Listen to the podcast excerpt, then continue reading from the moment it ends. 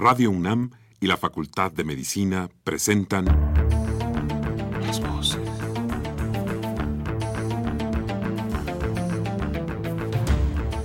Voces. Las voces. Las voces. Voces. Las voces de la salud. Reflexión y análisis de las ciencias médicas. Acompáñenos.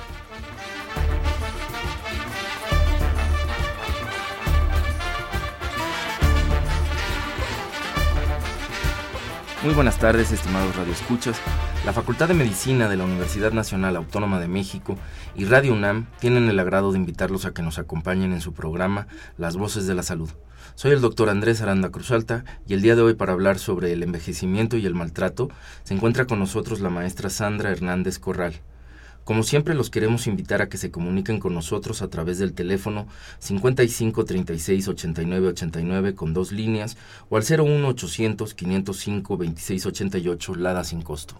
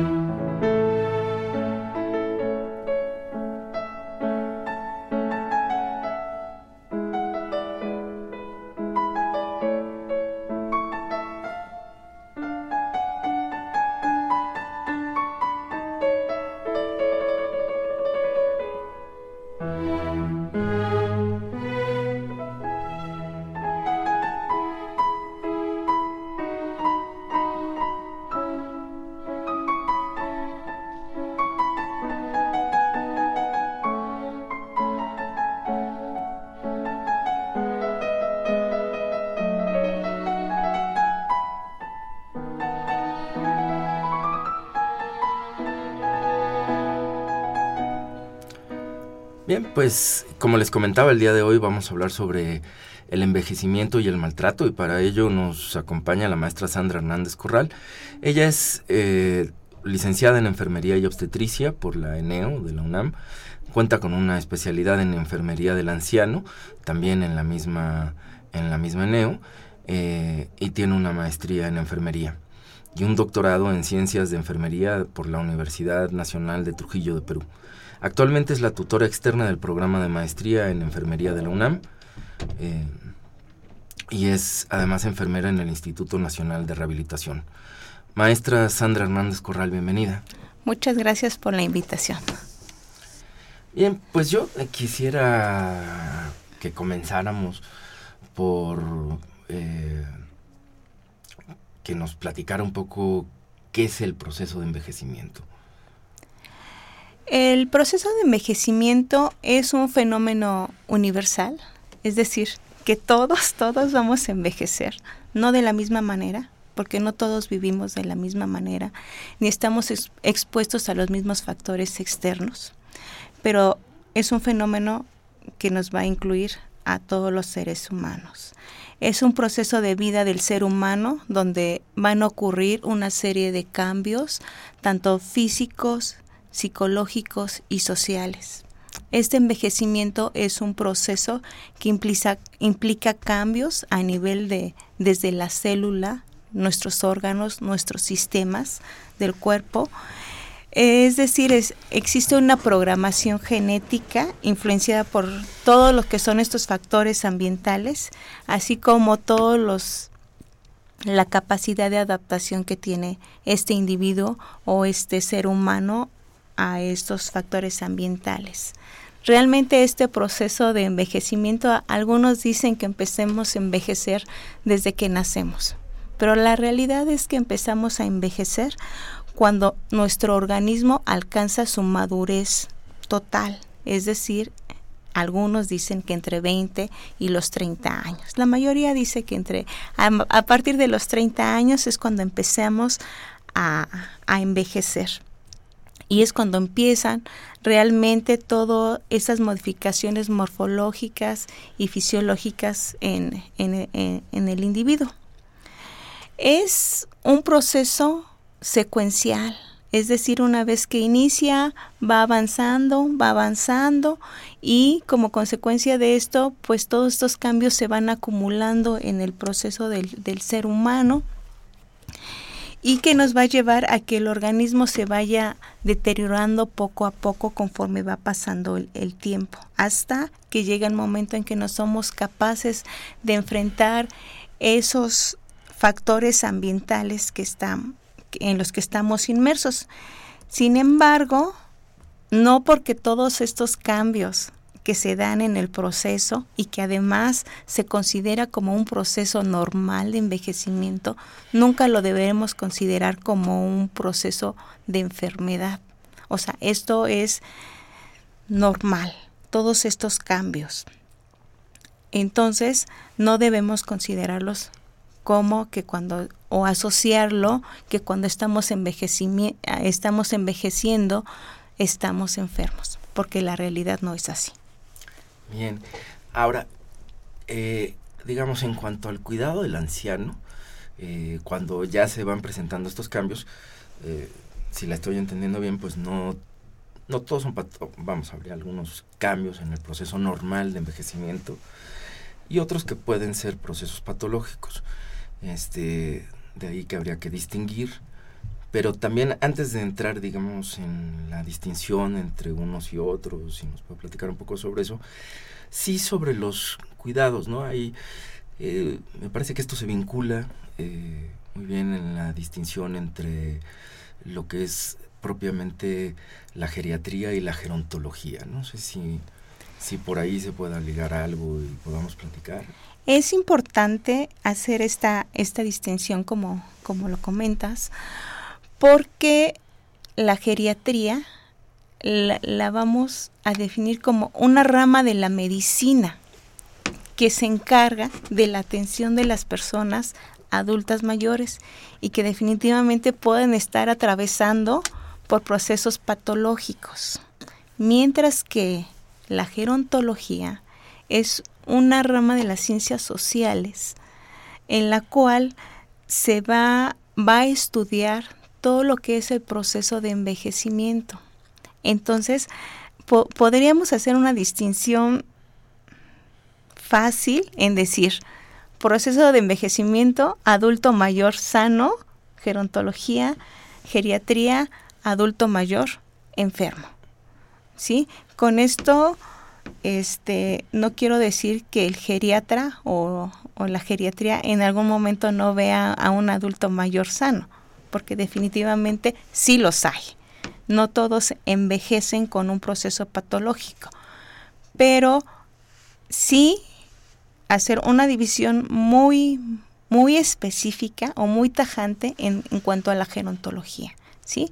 El área gerontológica es específicamente hacia cuidados del adulto mayor sano y que esta área gerontológica lo pueden estudiar muchas áreas, no necesariamente de la salud, o sea, pueden estudiar gerontología desde arquitectos, diseñadores de moda, enfermeras, contadores, todos los que en algún momento nos vamos a involucrar con el adulto mayor, pero no hacia la atención de la salud, sino algo muy, muy específico hacia aspectos más sociales, más, más generales. Pero a ver, si entiendo bien, esos aspectos más sociales y generales estarían también vinculados, digamos, con estos, con un poco la ayuda, la protección de estos cambios fisiológicos normales del proceso de envejecimiento. Hacia allá se encaminan, ¿no? A, a mejorar la calidad de vida del adulto mayor. Se encaminan a facilitar este proceso, porque por ejemplo, si hablamos de la gerontología en alguien que es arquitecto, si, si hablamos en alguien que es arquitecto, entonces él a qué se va a enfocar a ver los espacios que sean adecuados, que sean más fáciles para trasladarse, para que no tenga esas barreras arquitectónicas el adulto mayor para estar en su domicilio o, en las calles, ¿no? Si, si hablamos a lo mejor de alguien que se dedica al diseño de modas, ¿qué es lo que va a hacer?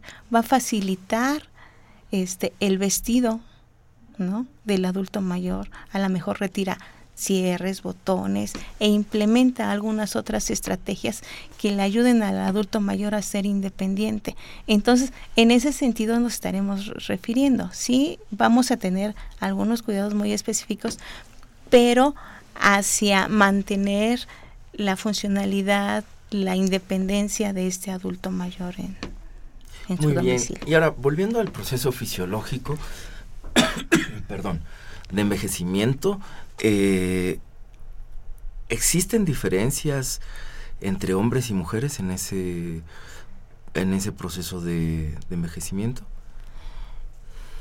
Yo, yo comentaría que de, manera general, o sea, no, no hablamos, cuando hablamos del proceso de envejecimiento, no hablamos del proceso de, envejecimiento de mujeres y de hombres, ¿no? Entonces, generalmente se da de la misma manera. Sí tenemos que las mujeres vivimos más que los hombres, afortunadamente, ¿no? O sea, sí vivimos más.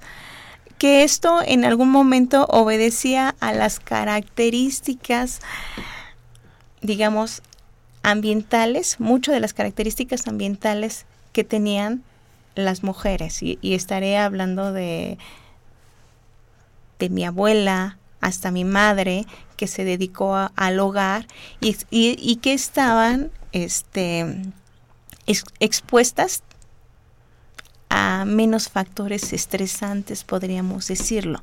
Pero en la actualidad, hombres y mujeres estamos expuestos a las mismas situaciones ambientales, que es alguno de los cambios que podríamos tener. Pero realmente sí, las mujeres generalmente casi siempre hemos tenido una en México una esperanza mayor de, de vida que, que los hombres. Sí. Pero así como que digas un cambio radical entre uno y otro, generalmente se describe el proceso de, de manera general. General. Quizás con algunas, eh, y si me equivoco me, corriges con gusto, pero quizás con algunas diferencias en cuanto a los cambios eh, endocrinos, ¿no? Que se van dando a nivel corporal, ¿no? Que sí van marcando si tienen cierta incidencia sobre, sobre ese proceso de envejecimiento. Sí, específicamente yo creo que es ese sería el, el cambio o la diferencia, pero realmente en todo lo demás este, los cambios serían prácticamente los muy muy semejantes. Muy semejantes. Desde su punto de vista bien. Eh, ¿por qué es importante hablar del, del del envejecimiento de la población humana? Es importante hablar del envejecimiento porque en la, en la actualidad pues la población mundial está envejeciendo. Algunos continentes envejecieron mucho antes que, que el nuestro, sobre todo si hablamos de, de Europa. Europa ya es un país, ya son países en donde la población mayor de adultos mayores es mucho mayor que la de nosotros, pero que bueno, ellos van como que nosotros, los, los países de América Latina, estamos aprendiendo de ellos, ¿no? Porque ellos lo vivieron diferente a lo que estamos viviendo nosotros, porque ellos, el proceso de envejecimiento fue de manera muy paulatina, muy largo ese proceso de envejecimiento. Nosotros el proceso de envejecimiento en México se da relativamente rápido, ¿no? Estamos hablando de, de los años 70 hacia acá cuando realmente la población de adultos mayores se, se va a ir incrementando y, y, si hablamos que por ejemplo en el censo de acuerdo al INEGI en el 2010 estamos hablando que el 6.2 de la población eran adultos mayores. Cinco años después se incrementa un 1%. Ya son 7.2% de adultos mayores en, en nuestro país.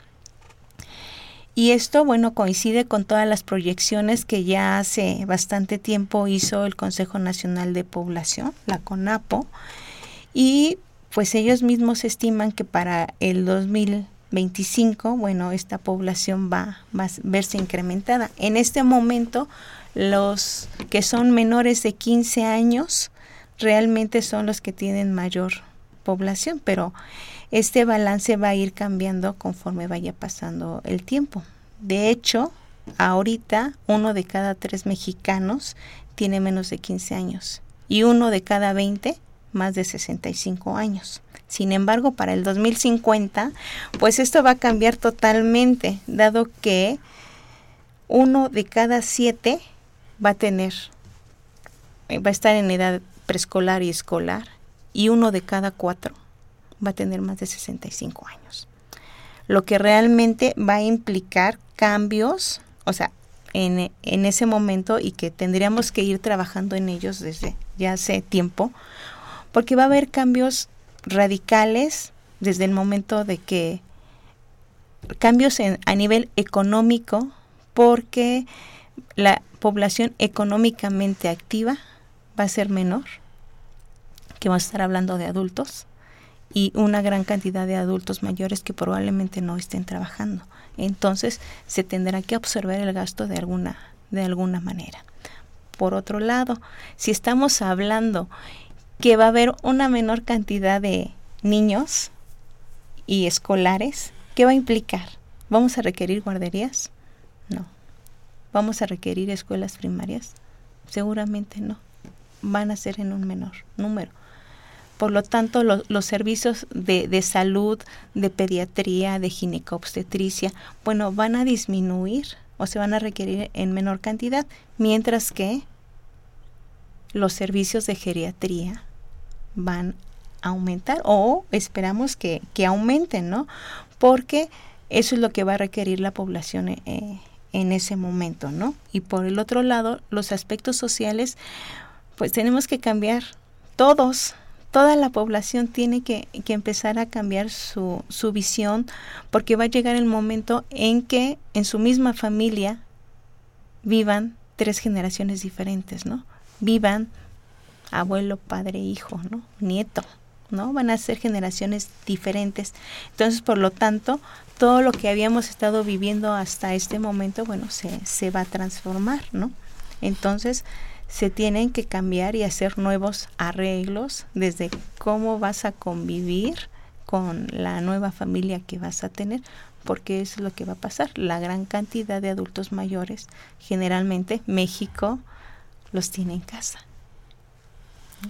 Bien, y algunos ejemplos para nuestros radioescuchas de cuáles son, digamos, los los principales cambios en cuanto a capacidades y habilidades físicas en el, en el, en el anciano? Sí, podemos hablar, cuando hablamos de, del adulto mayor, se, nos vamos a escuchar mucho de la capacidad física, de la funcionalidad. Esto no es más que la capacidad que tiene la persona para realizar las actividades de la vida diaria. ¿Y cuáles van a ser estas actividades de la vida diaria? Estas actividades de la vida diaria las vamos a poder clasificar en tres, en tres tipos, básicas, instrumentales y, y avanzadas. Las actividades básicas se van a referir a todas aquellas actividades de autocuidado que son imprescindibles como son el baño, el vestido, el uso del WC, el traslado, o sea, de una cama a la silla, de la silla a la cama, eh, la continencia y la alimentación. O sea, que yo pueda realizar estas actividades por sí solo, ¿no? Pero también tenemos otras actividades que son las instrumentales. Estas actividades instrumentales requieren que el adulto mayor mantenga su capacidad mental y de física que le ayude al movimiento para poder llevarlas a cabo, porque son un poco más complejas. Es decir, hablar por teléfono, no solamente contestarlo, sino desde marcar un número telefónico, llamar, platicar y colgar, ¿no? Que sea capaz de realizar compras, que implica que sepa qué quiero comprar, dónde lo voy a comprar, cuánto me voy a gastar y que lo voy a pagar y que me van a dar cambio y que puedo manejar ese, ese dinero, que yo pueda preparar los alimentos. Pueden ser alimentos sencillos, ¿sí? Pero que tengo la capacidad de planear qué voy a preparar, qué necesito, qué ingredientes y cómo lo voy a, a preparar, ¿no? Implica también que pueda lavar ropa, que pueda lavar ropa, que pueda yo ser capaz de tomar mis, mis, mis, medicamentos a la hora que están prescritos, que puedo identificar, que puedo leer el medicamento, que puedo revisar la fecha de caducidad, que sé que es la hora que me voy a tomar el medicamento. Y por el otro lado, pues como ya les había comentado, el manejo del dinero, que yo pueda manejar todas mis finanzas, ¿sí? Esto este probablemente lo puede hacer bajo supervisión, pero sigo siendo capaz de hacerlo. Ahora, ¿qué pasa con las las actividades o esa funcionalidad que es avanzada? Estos son actos más complejos que las instrumentales y que ya se refiere a actividades profesionales, actividades de recreación, actividades sociales, ejercicio. Entonces, por lo tanto, cuando uno va envejeciendo y va perdiendo la funcionalidad, podemos decir que va uno perdiendo las actividades más complejas. Eso es lo primero que el adulto mayor deja de hacer. ¿Qué deja de hacer? Salir de casa, socializar, actividades recreativas, si tenía un trabajo lo deja de, de hacer. Esas tareas que implican el tiempo libre es lo primero que, que el adulto mayor deja de hacer. ¿Qué sigue? Si vamos hablando de la funcionalidad, que posteriormente pues deje de hacer las tareas más complejas, o sea, preparar comida, lavar, hacer algún quehacer, ¿Por qué? Porque probablemente ya no voy a tener la capacidad física de hacerlo. Entonces, y finalmente, cuando el adulto mayor llega a cierto grado de dependencia, hablamos de que ya no realiza actividades básicas de la vida diaria. ¿Qué es lo importante aquí de, de conocer toda esta? Que no porque el adulto mayor sea, sea un adulto mayor, que el familiar lo interprete como algo que porque ya es viejo, o sea, ya no puede hacer las cosas. O sea, que tenga esa asociación, ¿sí? O sea, el adulto mayor sigue siendo capaz de hacer muchas actividades y aquí lo importante es identificar qué actividades puede hacer de manera segura y trabajar en ello, no dejarlas que las pierda. ¿sí? Y con esto quiero decir que no es que, que las haga solo, pero bajo supervisión en algún momento, ¿no? Bien. Y en cuanto a aspectos eh, mentales, psicológicos, ¿cuáles serían quizás los? Los aspectos mentales y psicológicos que miden estas escalas de autonomía. Sí, es, es, es complejo hablar de aspectos psicológicos, sobre todo cuando el adulto mayor va a estar atravesando por situaciones casi siempre de enfermedad. Casi siempre el envejecimiento lo vamos a estar asociando como pérdidas y pérdidas y pérdidas. Primero, porque es una etapa en la que el adulto mayor se jubila. Entonces, cuando se jubila, lo considera como una pérdida, ¿no? Entonces, que hay que superarla generalmente la autoestima está baja, porque entonces yo me doy cuenta, sí como adulto mayor perfectamente, que ya voy a empezar o dejé de hacer cosas que yo podía hacer antes. La autosuficiencia, él también se va a dar cuenta que pues ya no me puedo abrochar los zapatos, probablemente ya no me puedo amarrar las, las agujetas y que necesito cambiar de, de, tipo de zapato que usaba, ¿no? Y que a lo mejor no me gusta. Pero también hay un, una situación que durante este envejecimiento muchas veces se cursa con enfermedades, con enfermedades crónicas que ya se vienen arrastrando desde la, edad adulta. Entonces, tiene una serie de, de transitar entre periodos de independencia, periodos de interdependencia y periodos de dependencia. Dependencia cuando el, el adulto tiene alguna un decaimiento en su salud y que tiene que a veces ser hospitalizado o requiere de, de, muchos tratamientos. Entonces todo eso hace que haya una sensación de pérdida del bienestar o él mismo siente que su salud no está bien, porque también todo esto genera que él no tome las decisiones sobre su salud. Generalmente terminan tomando la decisión otros, que pueden ser la persona con la que vive, puede ser los hijos si es que vive con los hijos, o, pero a veces son otras personas las que deciden. Entonces, esto en los aspectos psicológicos. Y entonces, generalmente, bueno, pueden transcurrir en periodos de, de cierta depresión, de angustia, de ansiedad, en, en cuanto a lo psicológico. Pero en cuanto a lo mental, ¿qué pasa en cuanto a lo mental? tenemos que también estar preparados porque cuando hablamos de lo mental, o sea, lo primero que decimos, que ya se le olvidaron las cosas porque es viejo, ¿no?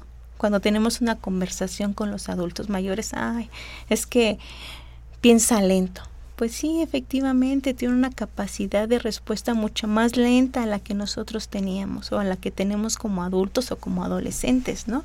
Entonces, esa agilidad mental y esa capacidad de razonamiento abstracto, bueno, se ven, se ven disminuidas. No quiere decir que no las tenga, solamente que le debemos dar más tiempo para él organizar sus ideas y poder responder y mantener una conversación hay una disminución en la percepción y en el análisis de la integración sensorial. O sea, si, si hay muchos estímulos, el adulto mayor le cuesta trabajo enfocarse a uno u otro, ¿no? O sea, es mucho lo, lo que le permite, le cuesta trabajo centrar su atención en alguno de los estímulos. ¿Hay una disminución de la memoria a corto plazo? Sí, efectivamente y hay una pérdida de la habilidad del aprendizaje, sí aprende el adulto mayor más lento. No quiere decir que este no no lo haga, ¿no? Pero también hay retraso en, en a veces se le olvida cómo llamarle a los objetos, le cuesta más trabajo, pero a veces te lo te lo te lo hace. Entonces, con esto no no no quiero decir que que la capacidad mental va a estar disminuida, sí, efectivamente, pero no quiero decir que el adulto, todos los adultos mayores son iguales. Esta capacidad es, es diferente y va a estar variando en función mucho de, de los años que haya estudiado el adulto mayor, ¿no? Y, y qué tanto esas habilidades cognitivas las esté utilizando. Bien, tenemos que hacer una pausa y enseguida volvemos.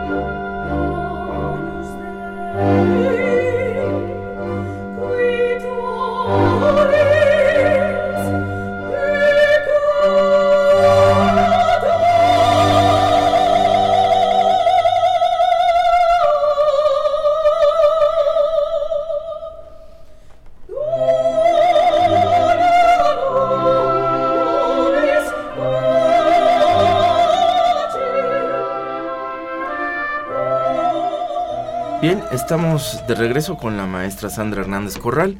Les recuerdo, estamos conversando sobre eh, envejecimiento y maltrato. Tenemos un par de llamadas de nuestra audiencia. El arquitecto Fernando Almanza, pues, hace un comentario, un par de comentarios.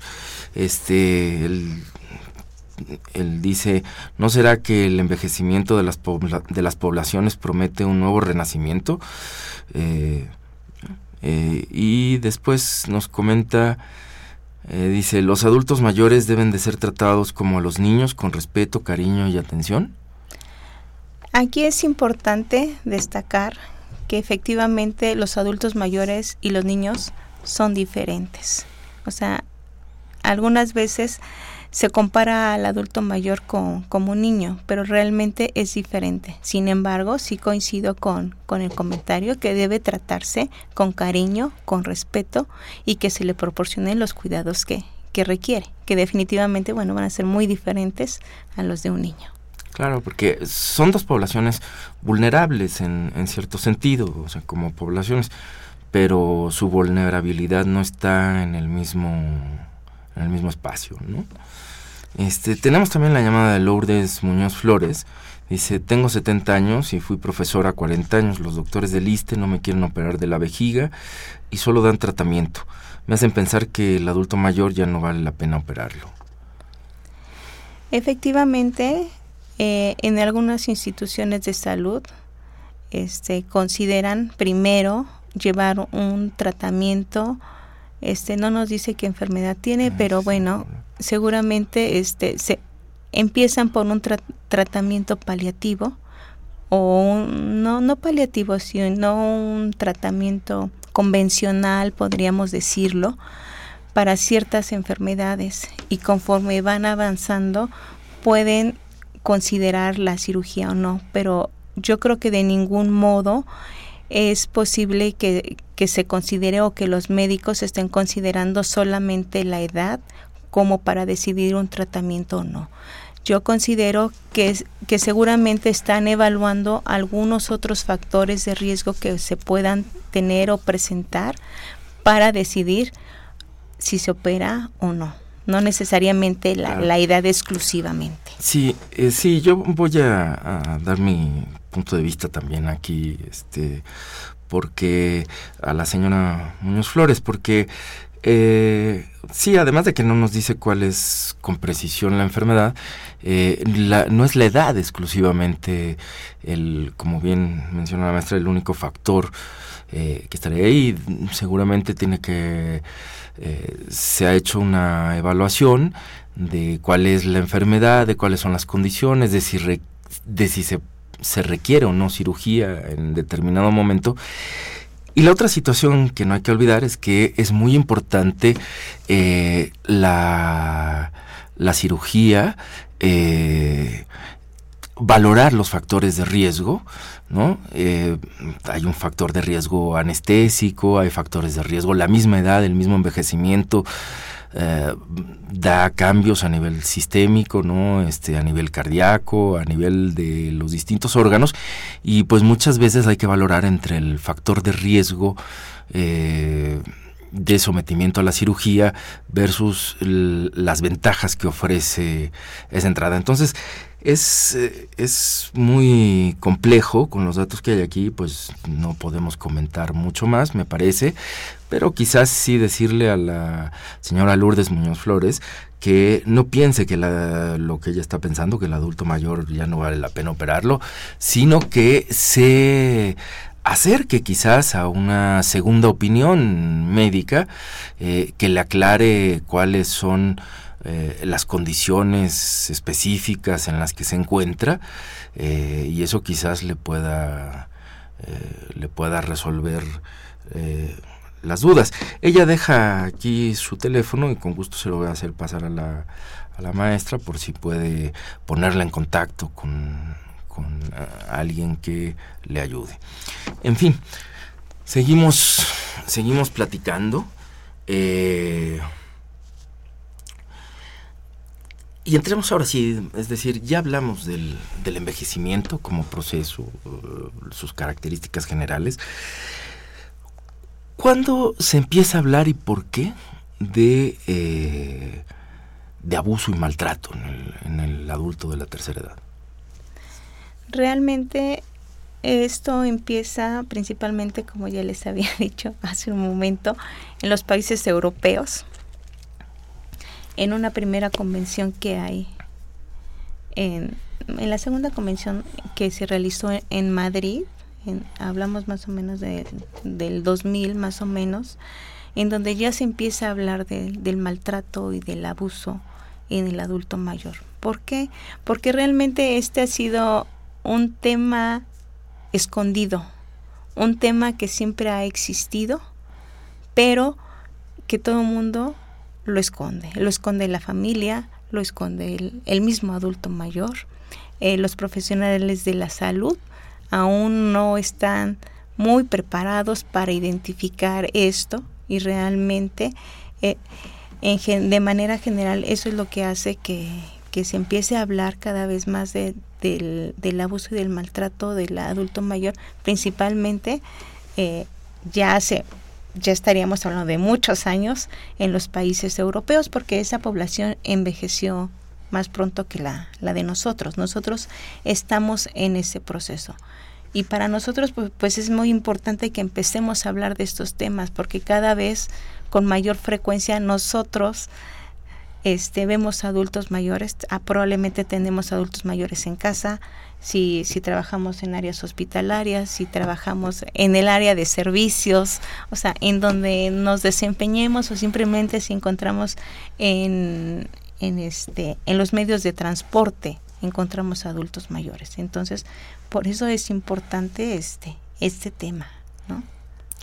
Bien, y eh, ¿cuáles son los factores de riesgo? O, la pregunta sería si existen factores de riesgo que contribuyen a que se presente con mayor facilidad el abuso y el maltrato. Efectivamente, existen factores de riesgo y existen factores de, de riesgo en varias vertientes. Primero, el propio adulto mayor tiene factores de riesgos y que son principalmente ser mujer. Entre más edad, más riesgo. El riesgo aumenta cuando existe mayor dependencia del adulto mayor o cuando tiene alguna enfermedad crónica que pueda tener alguna enfermedad como la demencia, que esté tenga aislamiento o que se hayan dado antecedentes de maltrato durante doméstico durante toda la vida, ¿no? Pero también tenemos de la persona que lo cuida. También hay que identificar esos factores de riesgo porque cuidar a un adulto mayor dependiente causa cansancio. Entonces, este, este cuidador puede estar cansado. O, por un lado. Por el otro, cuando la asignación del cuidador familiar. O sea, realmente como lo, lo comento, es asignación. No es algo que él haya decidido.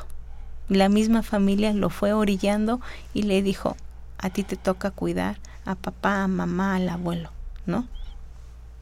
Cómo lo haya determinado la familia son muchos factores.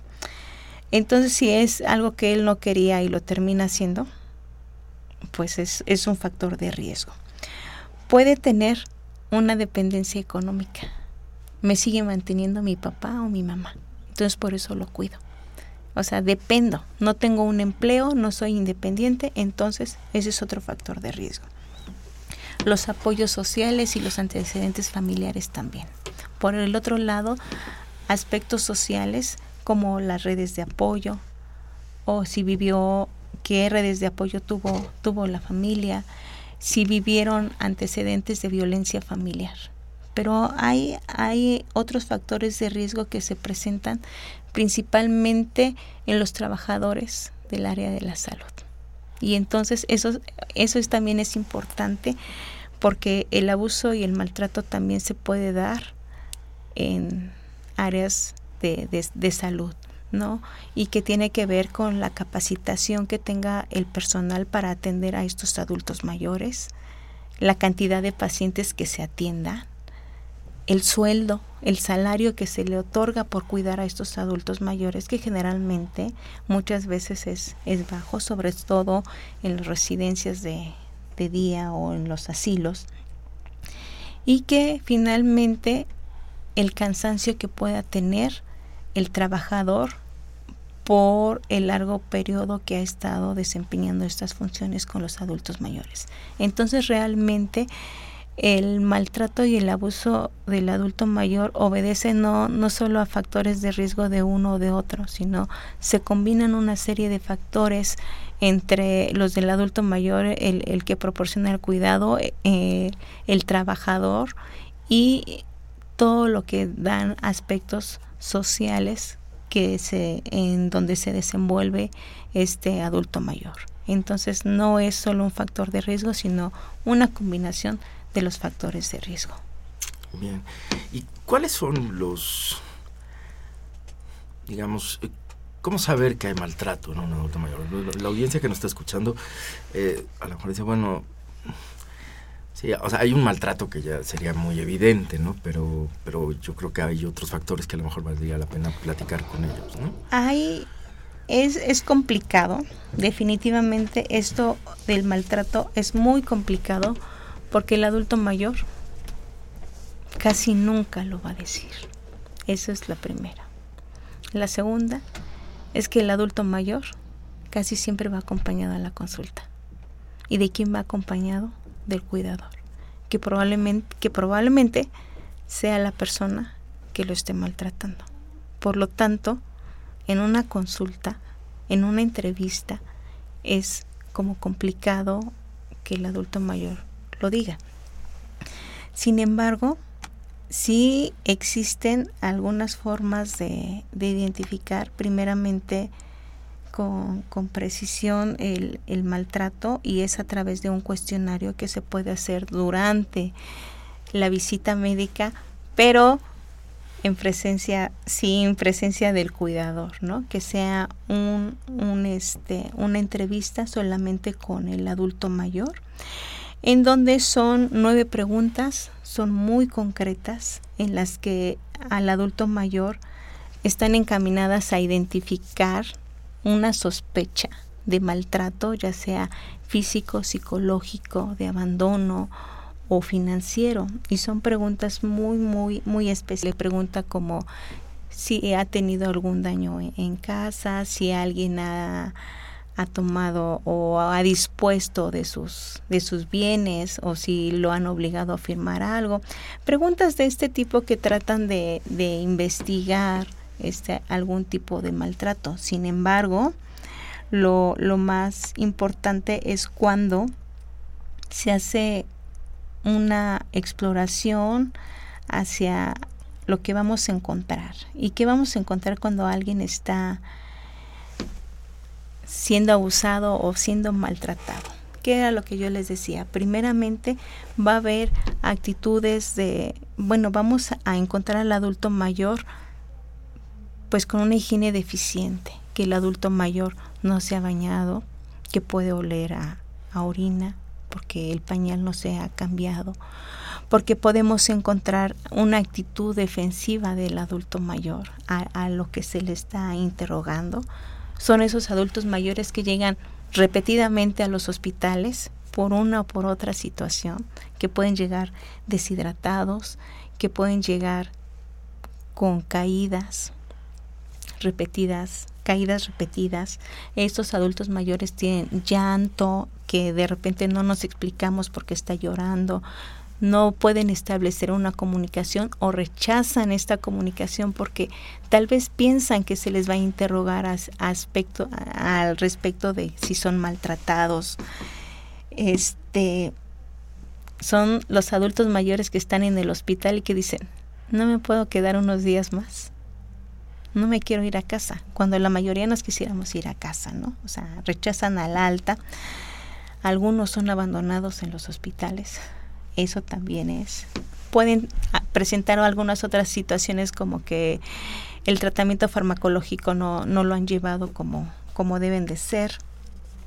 Pueden presentar y que son hallazgos, este, fracturas que fueron consolidadas, que no tuvieron tratamiento y que casualmente en una radiografía pueden aparecer y que dices, bueno, cuando se cayó, pueden tener moretones en el cuerpo con mucha frecuencia.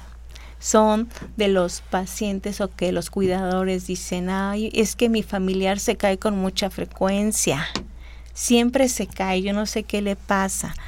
Este, mi familiar tiene problemas circulatorios, por eso tiene muchos moretones este no se puede quedar más tiempo en el hospital porque este yo tengo otras cosas que hacer no entonces ese tipo de situaciones son los que realmente nos hacen sospechar que pueda haber un, maltrato o un abuso del adulto mayor que definitivamente como, les comento no es algo que, que llegue el adulto mayor a la consulta y diga ¿qué creen?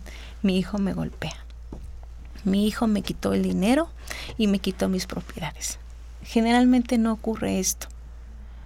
Para que primeramente podemos identificar e-, estos, estos datos y cuando ya hacemos una, un interrogatorio, como el que yo les digo, nueve preguntas, que algunas preguntas identifican cada tipo de maltrato. Entonces, podemos sospechar y podemos ir avanzando en esto. Si nosotros logramos que el adulto mayor confíe en el equipo multidisciplinario, porque definitivamente esto no es algo que, que atiende el médico o la enfermera, sino a veces se requieren otros profesionales, psicólogos, este, a veces hasta abogados, por las características de, de la problemática, ¿no? O sea, se requiere trabajo social, psicología, abogados, o sea, todo este tipo para atender la, la situación, esta problemática, ¿no? Entonces ya una vez que se identifica, bueno, se tienen que realizar algunas actividades definitivamente, pero en función del equipo. Y algo muy, muy importante, que muchas veces la, limitante para que el equipo de, de salud trabaje es que el adulto mayor autorice, ¿no? Y diga estoy de acuerdo con lo que vamos a hacer, ¿no? Porque muchas veces sí les digo, pero por favor, no lo hagan. ¿no? Tenemos unas llamadas más, la señora Hilda de San Román. Pregunta, dice, ¿sería importante escuchar más a los viejos como sabiduría? No sé si son, son comentarios, ¿no? Si, si, quieres tomar alguno, no lo, yo los voy leyendo. David Santiago Moncetinas dice, los viejos que realizan actividad intelectual deben ser tomados en cuenta eh, que si puedes comentar algo sobre el síndrome de jubilado. Es, es muy interesante esto del síndrome del jubilado y es algo que nosotros debemos tener un plan de vida desde que nosotros somos jóvenes. Todas tenemos que ir aprendiendo a cerrar círculos. Si nosotros tenemos un plan de vida desde que empezamos a trabajar y decimos, voy a trabajar tantos años y después quiero dedicarme a esto, a esto, quiero viajar, quiero abrir un negocio. Es importante que nosotros lo tengamos. Pero ¿qué es lo que pasa? La mayoría de las veces trabajamos 8, 10, 12 horas. Le dedicamos al trabajo dentro de, de donde trabajemos y fuera, muchas veces. Entonces por eso son muchas horas de trabajo.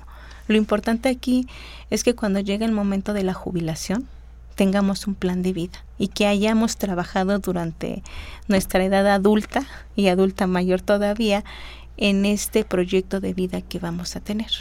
Eso es muy importante para que no nos llegue esto que un día soy jefe o tengo un puesto muy importante y el otro día simplemente soy Sandra, ¿no? Puede pasar.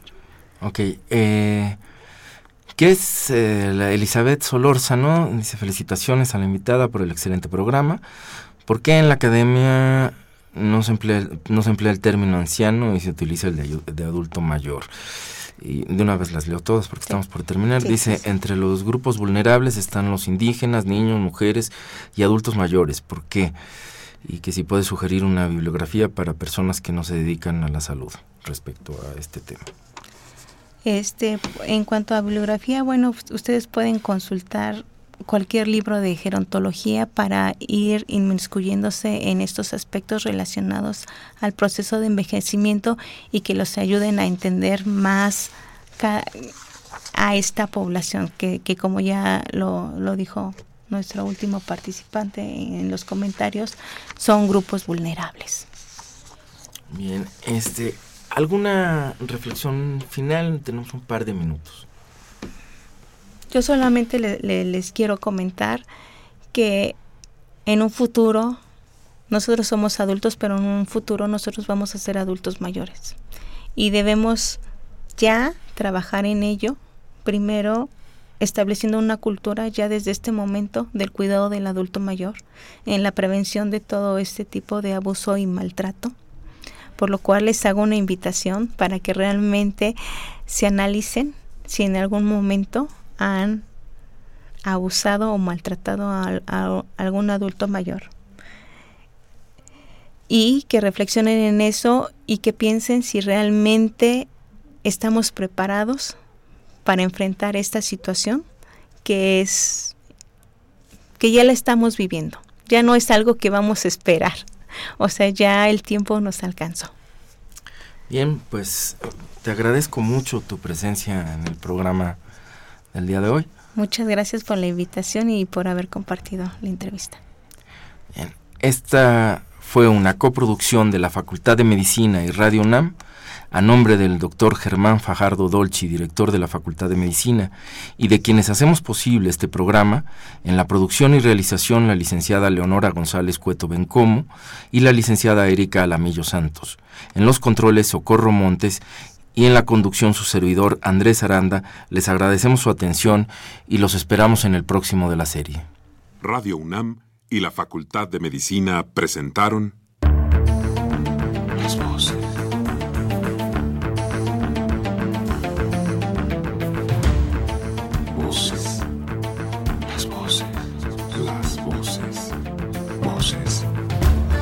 Las voces de la salud.